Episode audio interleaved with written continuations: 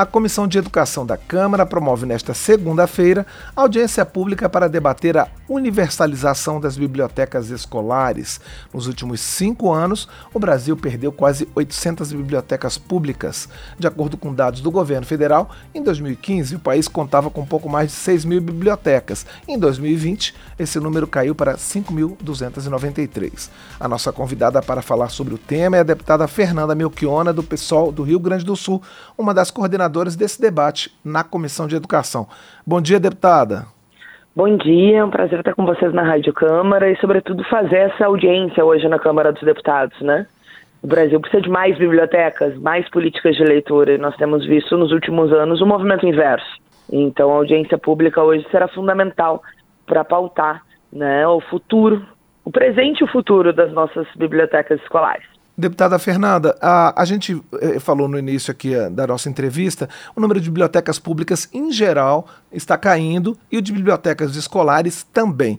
Quais são os principais problemas? São instalações físicas nas escolas, é a falta de dinheiro para é, a manutenção do, do, do, acervo que existe, para compra de novos livros? O é, que, que vocês identificam como os principais problemas das bibliotecas escolares brasileiras? Olha, esse, uh, esses dois problemas que tu apontaste certamente são uma realidade. Tem um anterior, Cláudio. Quase metade das, das escolas não tem biblioteca. Públicas e privadas. Não só as públicas, né?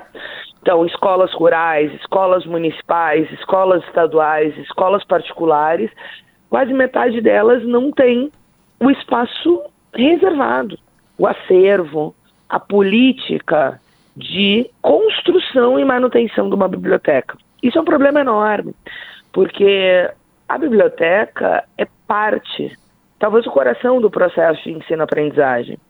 Uma biblioteca é fundamental para ajudar a ter política de formação de leitores, contação de história, eh, feira do livro na escola, iniciativas que coloquem o livro com centralidade mas é fundamental também para o processo de pesquisa, para o processo de análise da fidedignidade, das fontes nas redes sociais, por exemplo.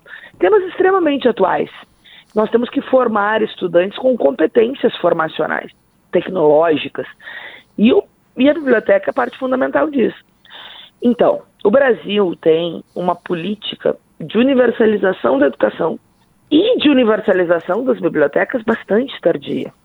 Eu tenho dito sempre, não sei se tu sabe, eu sou a primeira deputada federal bibliotecária eleita na história da Câmara. Sou bibliotecária de formação, tenho muito orgulho da minha formação e muita saudade do meu campo de atuação, né?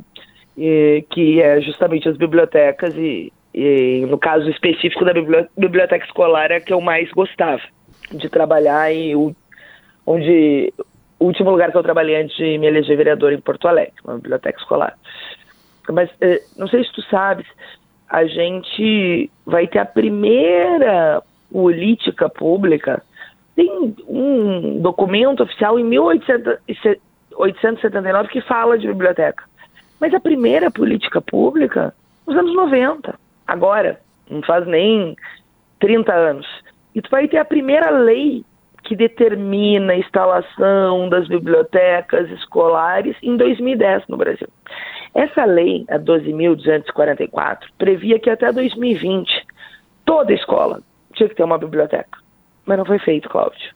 Claro, estão tentando pegar carona com a pandemia no sentido de protelar, né, sobretudo as, as entidades patronais das escolas privadas, a aplicação da lei. É claro que nós tivemos a pandemia em 2020, mas o fato é que a aplicação dela uh, não se efetivou. Uh, embora a conquista seja enorme ter essa lei, foi uma, uma luta do Conselho Federal de Biblioteconomia, com os conselhos regionais, com os mediadores de leitura, enfim. Então, uh, a nossa luta é para que ela se efetive. Né? E aí nós temos combinações. Combinação de cobrança dos governos, uh, da rede privada, avançar na lei em penalidades para quem não cumprir a lei, e também né, em positivações, porque, claro, nos últimos quatro anos do governo Bolsonaro, não se teve política que avançasse no livro e na leitura, ao contrário, a gente teve que lutar para não taxar os livros, a gente teve que lutar contra a censura nos livros didáticos, então não tinha espaço para fazer um debate que precisa ser feito. Precisa ter um programa nacional comandado pelo governo federal que tem mais recursos, que tem a FNDE, que tem o MEC, etc., para ajudar as redes a construir suas bibliotecas, né?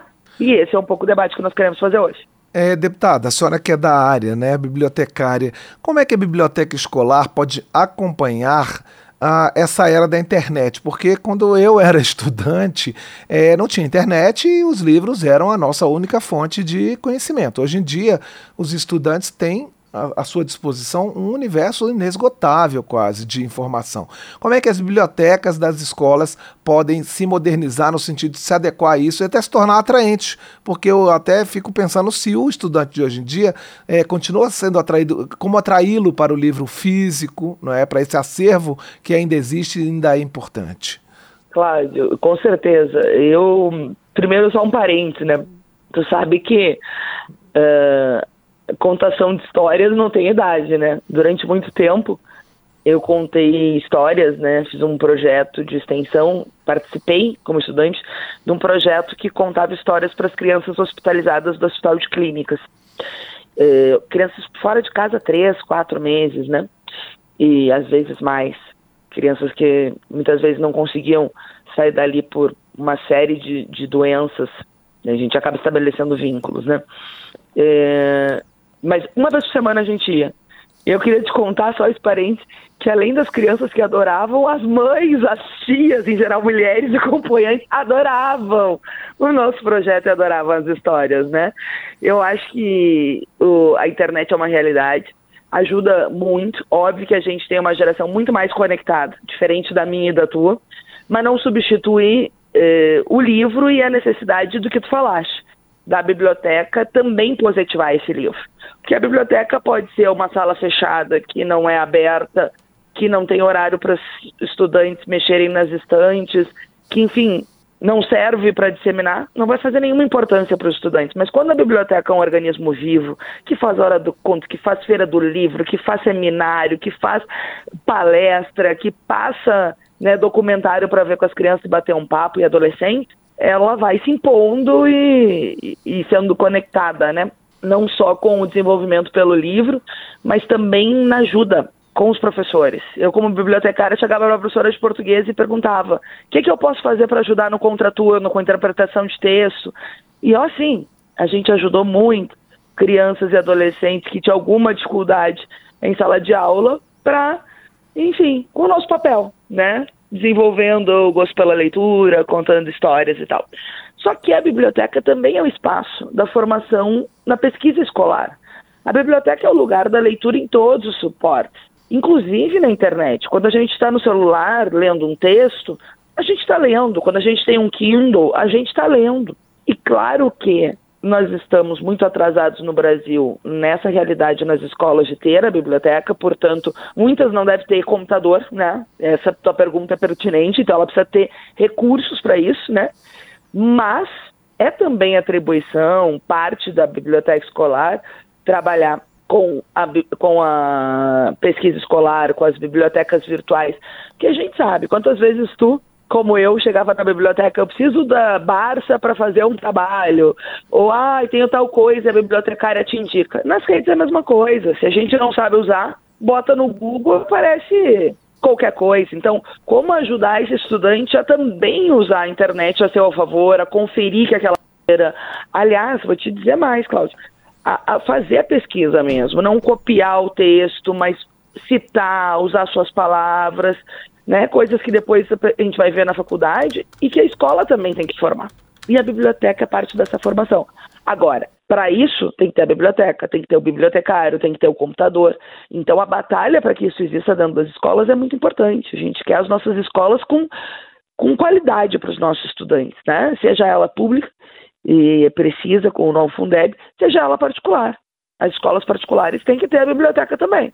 Deputada, a senhora é, vou aproveitar que a senhora é da área e, e isso, como é que é a questão dos recursos humanos para bibliotecas, né? Como é que durante a sua, a, a sua atividade profissional, o que, que a senhora observou, o bibliotecário ele é valorizado dentro de uma escola, é, é ele está em número suficiente para atender né, as necessidades dos alunos, a formação ela é suficiente, como é que é esse universo do profissional que se dedica à biblioteca escolar? Eu acho que tem muito desrespeito, não na biblioteca, ao contrário, mas fora dela para não abrir concurso público por parte dos governos, né, para não ter a contratação do profissional por parte de alguns entes privados, enfim.